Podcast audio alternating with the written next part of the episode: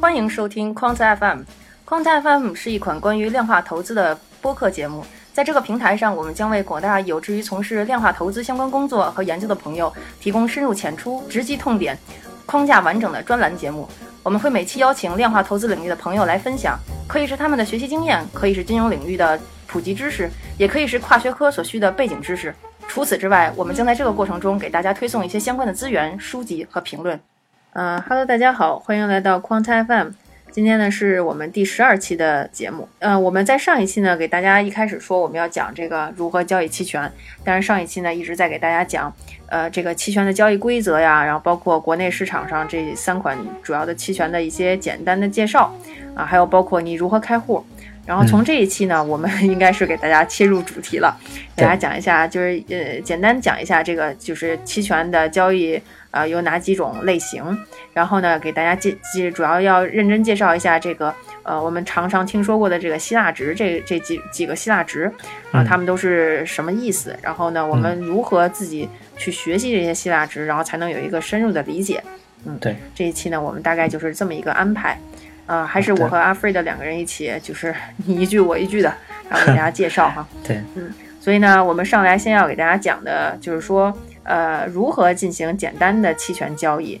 呃，我们大概呢给大家就是就是列了四种主要的这种期权交易的类型吧。嗯啊，我们下面一个一个给大家讲。啊，第一个呢就是说，嗯，其实期权呢它是一个基于这个标的物的这个衍生产品嘛，所以我们其实可以就是呃把它作为一种投机工具。啊，但是实际上我们在交易的呢还是这个标的物。对，这点呢，其实可以让阿弗瑞给大家举个例子。可以，是这样的，期权它本身是衍生品嘛，我们说只要是衍生品都会是非常好的投机工具，因为你要涉及杠杆交易嘛。那实际上作为投机工具的话，那你就把它当成标的物去做，或者当做一种期货去做。比如说，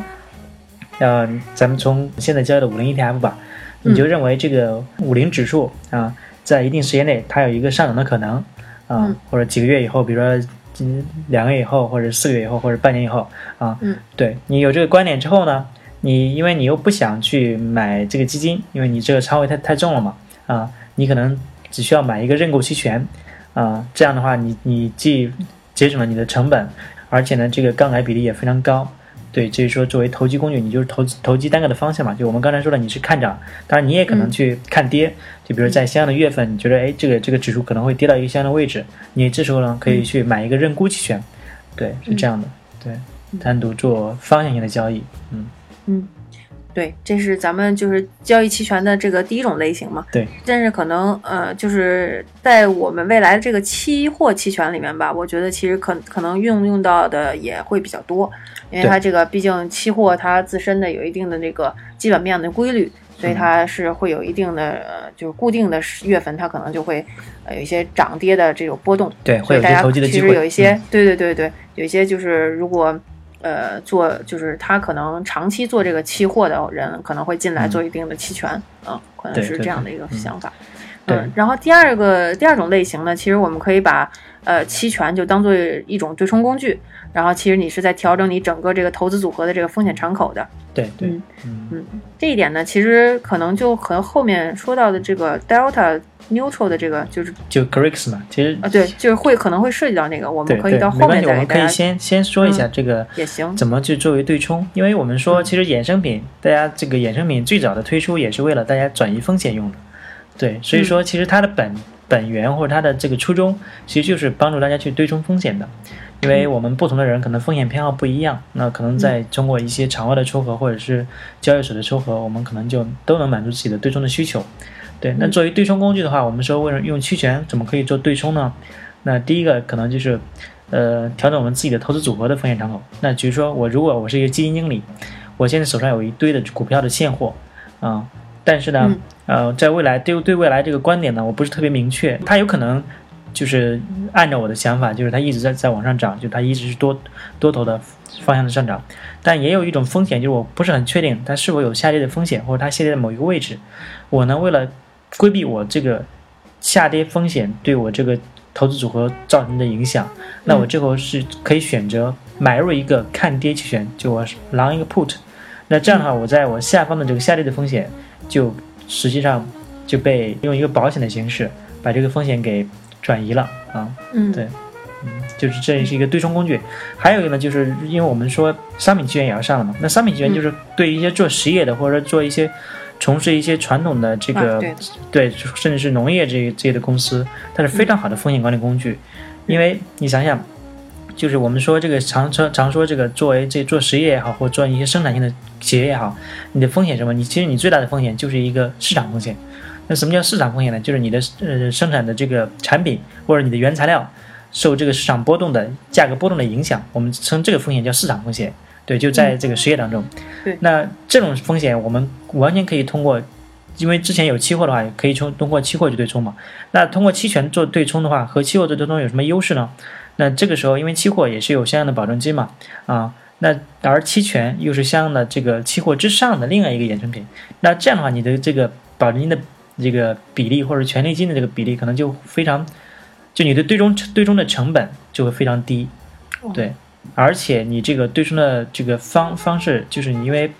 呃更方便了嘛，嗯，是这样的，就作为对冲工具，就是在期权，就一是你如果是专做这个金融金融产品交易的，你比如你做资管的，那它对你来说可能是非常好的一个风险管理的工具。对的，那对对做实业的，它也是一个非常好的风险管理的工具，是这样。嗯，对，嗯作为对冲工具，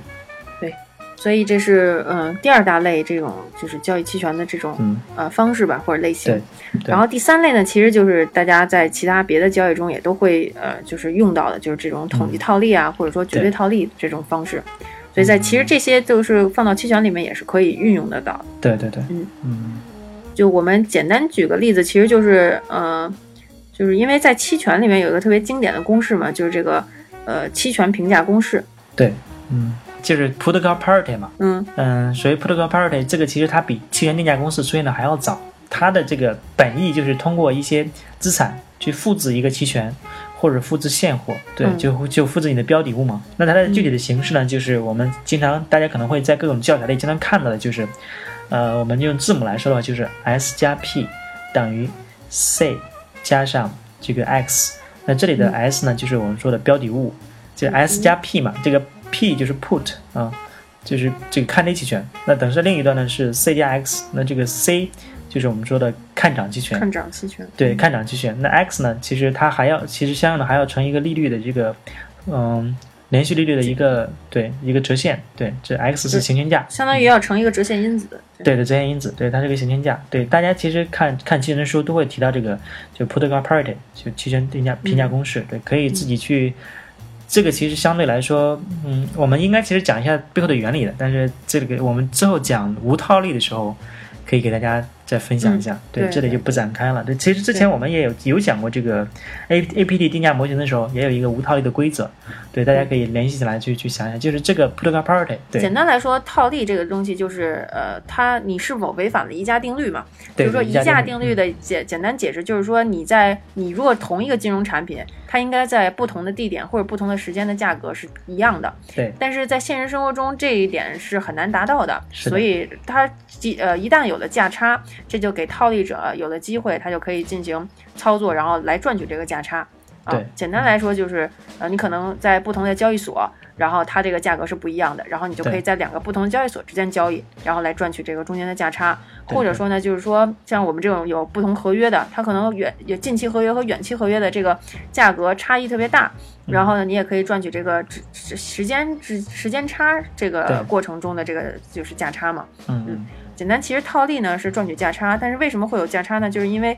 呃，我们我们假设的这个产品它是呃应该是在不同的时间、不同的地点，它的价格都是一样的，符合宜家定律。但是它一旦违反了宜家定律的话，它就给你的这个呃就是也给你的机会进行套利。所以这个简单来讲，套利就是这个意思。所以在期权上的应用，可能比较直观的就是说，你用这个评期权评价公式，然后来进行这个复不同复制呃复制不同的这种组合，或者对复制不同的这个期权，然后呢你来套利。对，就我们经常听到的这个绝对套利呢，其实就是它的基本的原则就是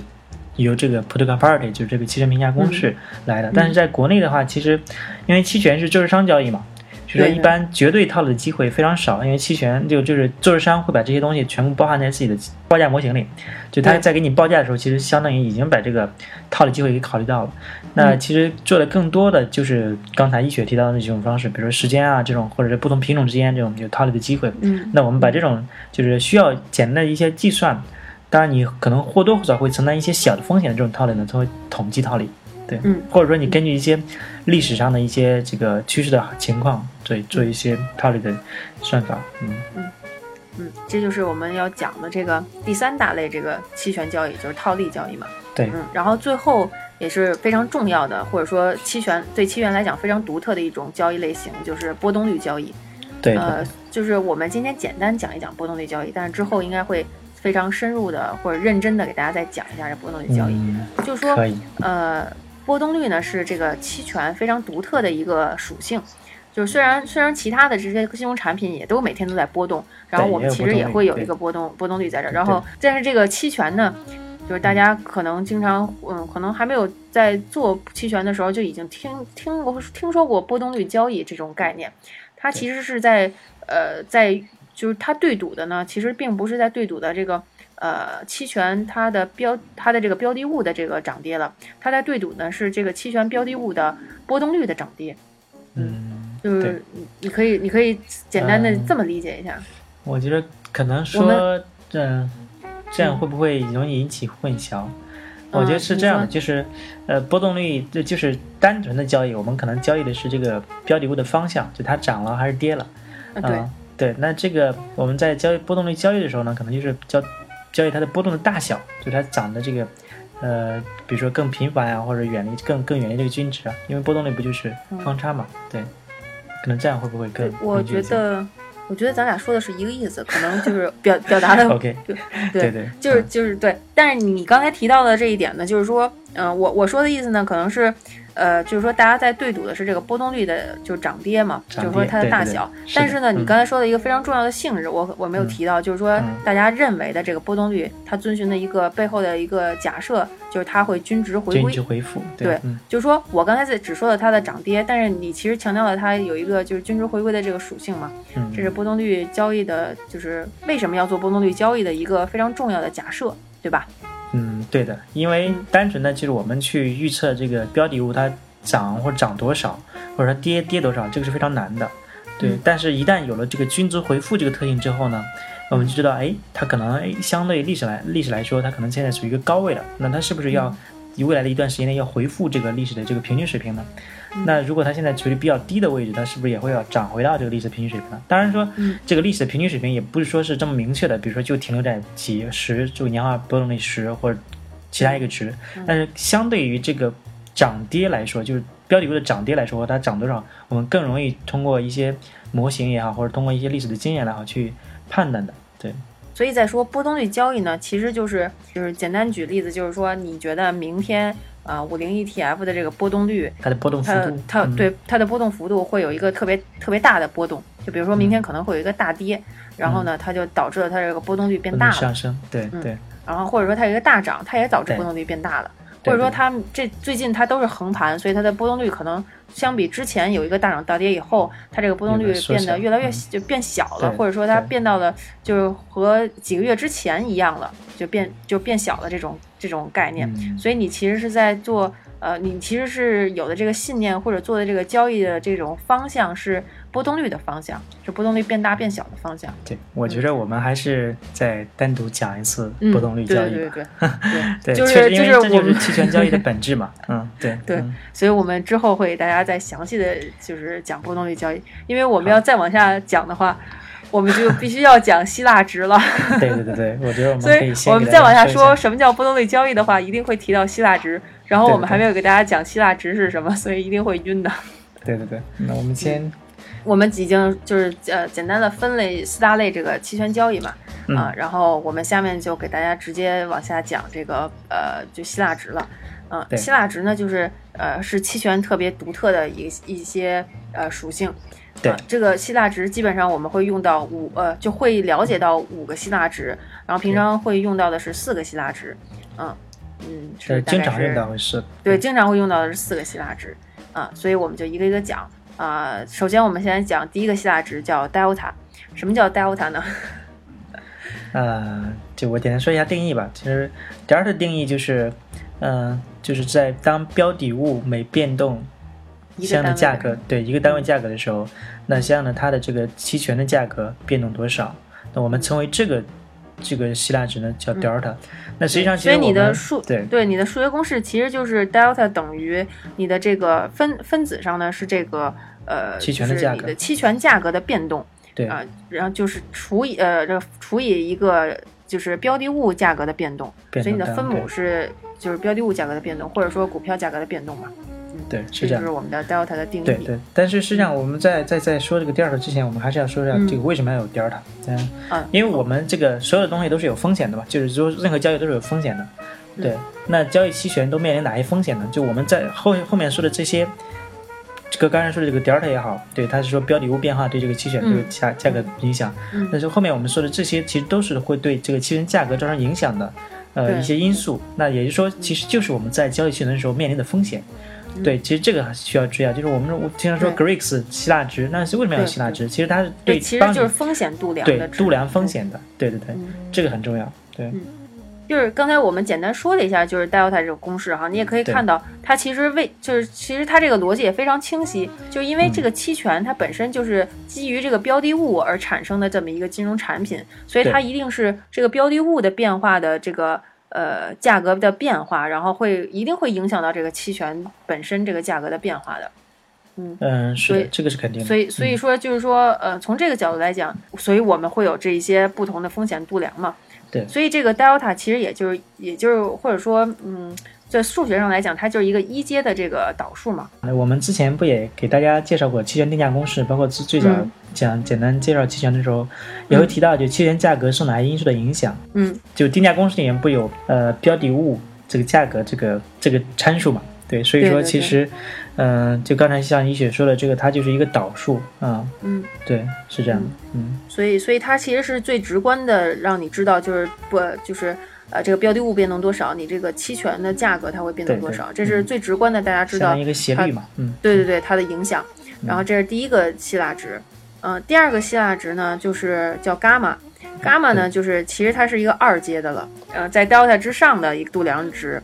它其实是一个我们数学上的这个曲率的概念。也就是说它是相当于你这个 delta 的变化又对 delta 的变化率又对你的期权价格有一个影响，那我们所以说把这个东西叫为二级的 Greeks，、又叫二级的对风险度量。对，因为它相当于是你一级的风险变动的速度速度对你这个期权价格的影响。对嗯，对，我觉得这句话非常重要，就是说伽马其实是一个呃速度，就是说对嗯变化的一个速率的感觉，对吧？对对对，嗯嗯，它其实就相当于我们在原来学的加速度的那么一个概念。就嗯，它是一个可能有平方在里面，就是就这种这种感觉的。嗯，对对简就简单直观来讲，可能是这样的。嗯。嗯。然后这是这是我们第二个就是希腊值，第三嗯。个希腊值呢非常有意思，它叫 vega，，Vega，嗯。它其实是在度量的这个呃波动率变化导致的你这个就是期权的这个价格的变动。对，嗯嗯。是这样的，嗯，对，所以这个其实就是在波动率交易的过程中，其实会就是看的特别的重要的一个值。对对，我们有单独一个就一种交易，就波动率的交易方式叫 Vega Trade，嗯然后这是第三个希腊值了，然后第四个希腊值呢叫 theta，theta 到底是就是也也跟前几个也是不太一样的，但是 theta 也是一个非常重要的，就是它其实衡量的是在这个你已经呃购买的这个期权和它在到期的这个时间过程中，它的这个时间的损益，然后对于你这个呃期权价格的变动，对。就是这 passage of time，而不是说一个时间点的一个概念，这是挺重要的。啊。对。对，所以就是说，嗯，其实 theta 就是，呃，就是表明了一个非常重要的期权的属性呢，就是它期权的一个时间价值。因为我们一开始就给大家提到了说，你买了期权以后，啊、如果你什么都不动，它每天可能就就就就夸夸夸的就没就没了，啊、对就这个期权就不值钱了，啊、就是这么一个概念。就是它为什么就会产生这样的一个呃，就是情况呢，就是说明它其实是有一个西塔值在里边度量这个这个风险的。我们说期权价格它有一个权利金嘛，这个权利金是由两部分组成的，一是这个这个期权的内在价值，另一部分时间价值，我们之前也有介绍过。那这个西塔其实就表征了这个时间价值随着这个时间损耗的一个嗯一个速度，就是这个时间每接近到期日一天，你的这个价格变动多少？对，期权价格变动多少？就就因为我们最开始讲期权到底是什么时候，就说的是，嗯，就是你有一个呃在呃固定固定一个时间段的时时候，以一个固定价格呃来行权，来来得到就是某些股票的这么一个一个权利。所以其实你可以看到，就是说你可能的那个最后的行权价。和你最后真实的股票的价格之前之间的这个，可能就是你的那个股票的内在价值。但是实际上，你的这个从你拿到这个期权，然后到它你可以行权的这个过程中，这个时间的流逝这个过程中，是一个时间价值在的。就这个是非常有意思的，或者说你平时很少会从这个角度考虑这个问题的。所以这个也是期权非常独特的一点。嗯，所以西塔就是度量的是这一段时间的这个呃风险，风险，然后它的它的不同的变化，然后就告诉你。你的这个损失，你的时间损失有多大？嗯，对，大概是这么一个希腊值。嗯，然后最后一个希腊值呢叫 rho。对，rho。嗯，rho rho 呢就是其实就是呃呃这个呃它的定义呢就是说你这个利率无风险利率的变化对你这个呃期权的这个价格的影响。嗯，就是说这个东西在平常平常来讲，大家看起来就是不那么直观，然后也变化不大嘛。嗯。对，当然，如果说国内这个，比如说货币政策会有变化的，比如说有加息啊、降息啊，这这种如果是频繁的加息、降息，会对这个期权价格造成相应的影响。对，当然说，如果这个在利率周期相对稳定的时候，这个肉对我们期权价格，其实大家一般不会作为一个主要的因素去考量。嗯，就说它这个其实是一个呃宏观因素，对吧？就是它其实并不是我们每天可能都会都会用到或者遇到的，但是说你在一段时间或者说最近的。呃，整个整体经济形势好或者不好了的话，它会比较明显的会会有有些影响。呃，这样呢，我们就其实把这个呃五五个比较呃五个希腊值给大家就是简单的介绍一下。所以大家其实呃要真正认真学习期权的话，一定要回去把这几个希腊值都是的来龙去脉认真搞清楚，然后他们的公式和自己互相之间的相互作用搞清楚。这点呢，如何搞清楚呢？其实我觉得 Alfred 给我介绍了一个特别好的那个方法。就一开始我也是一头雾水，然后他跟我说你应该这么做，呃，就就会比较清楚一些。所以让他给大家也介绍一下这个方法哈。OK，好的。那是这样的，其实我们刚才说的，可能大家这么听起来可能会比较抽象。其实如果你去看嗯定价公式的话，实际上这五个希腊值无不例外的都对应这个定价公式里的一个相应的一个参数。对我们说，它有六个量，有六个量，有一个常量，五个变量。那这五个变量，任何一个变量变化都会对期权价格造成影响。那我们说，每一个量变化的时候，它这个对期权价格的影响就是我们相应的希腊值。对，是这么这么一个方式。对。那我们说，接接下来说，我们如何去深入理解 Greeks 呢？其实刚才我们简单只是说了一些，啊，粗略的描述了一些它的定义。但如果你真的想深入理解这个 Greeks 的话，而如果你想真的应应用到你的交易当中的话，我觉得还是应该，就你要每一个希腊值都要它自己是什么定义，它的数学公式是什么样的，因为它所谓的数学公式也是非常简单的嘛，啊，然后一个简单的表数学表示，嗯，那你需要把这个它，比如说我们举 delta 举例，那 delta 这个它的大小是受哪些因素影响呢？就是我们说 delta 之后，它是一个对这个呃标的物价格变化对期权价格变化的影响，那。那有又有什么因素会影响它呢？就它本身影响期权价格，那又有什么因素造成 delta 变化？那伽马的大小是不是影响 delta 变化呢？我们说它是一个二级的这个 delta 二级的一个 Greeks，那肯定会影响它的变化。那这个波动率的变化会不会也会相应影响 delta 的变化？那到期时间的变化是不是也会影响 delta 的变化？对，其实这些这个 Greeks 它，因为我们说这个在一个公式当中有五个参数，那任意一个参数变化都会对另一个参数造成一些影响。那所以说这之之间的一个相互作用，其实刚才一宇同学也说了，就这这个 Greeks 之间的相互作用，它自己怎么变化的会对那个期权造成影响，然后另外的期权价格变化怎么会推它对它本身造成影响，这些中间的这个因素一定要搞明白。对，当然这只是说一个一个大家的一个目标，但怎么去达成这个目标呢？就我刚才易雪提到说这个方法，那个方法问题就是你一定要要把这个用这个实际的例子，比如说我们举一个现实的例子，就是说我们以一个你你要以现在是一个股票价格现在是三十，那像呢有一个这个期权价格是呃六块钱，然后六块钱，嗯。对，然后它是一个靠，然后它的行权价呢是三十五，那这个、这个就我们有了这个例子之后呢，你就可以推推演，就在先不考虑伽马、不考虑 vega、不考虑 c 的情况下，你先、嗯。先推演，就把嗯。delta 带进来之后，怎么会就是比如说我们这个标的物这个三十块钱，它变成三十一。这个呃，你的 delta 是零点八的话，那这个嗯。它对你的这个靠有什么影响？那其实通过这个一个一个例子呢，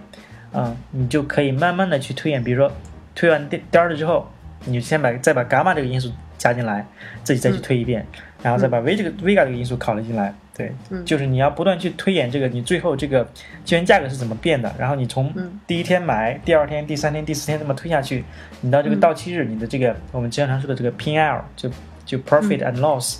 这个中间是怎么变化的，而且是哪个希腊值造成你的 profit 和 loss，对，嗯。是这么一个方法，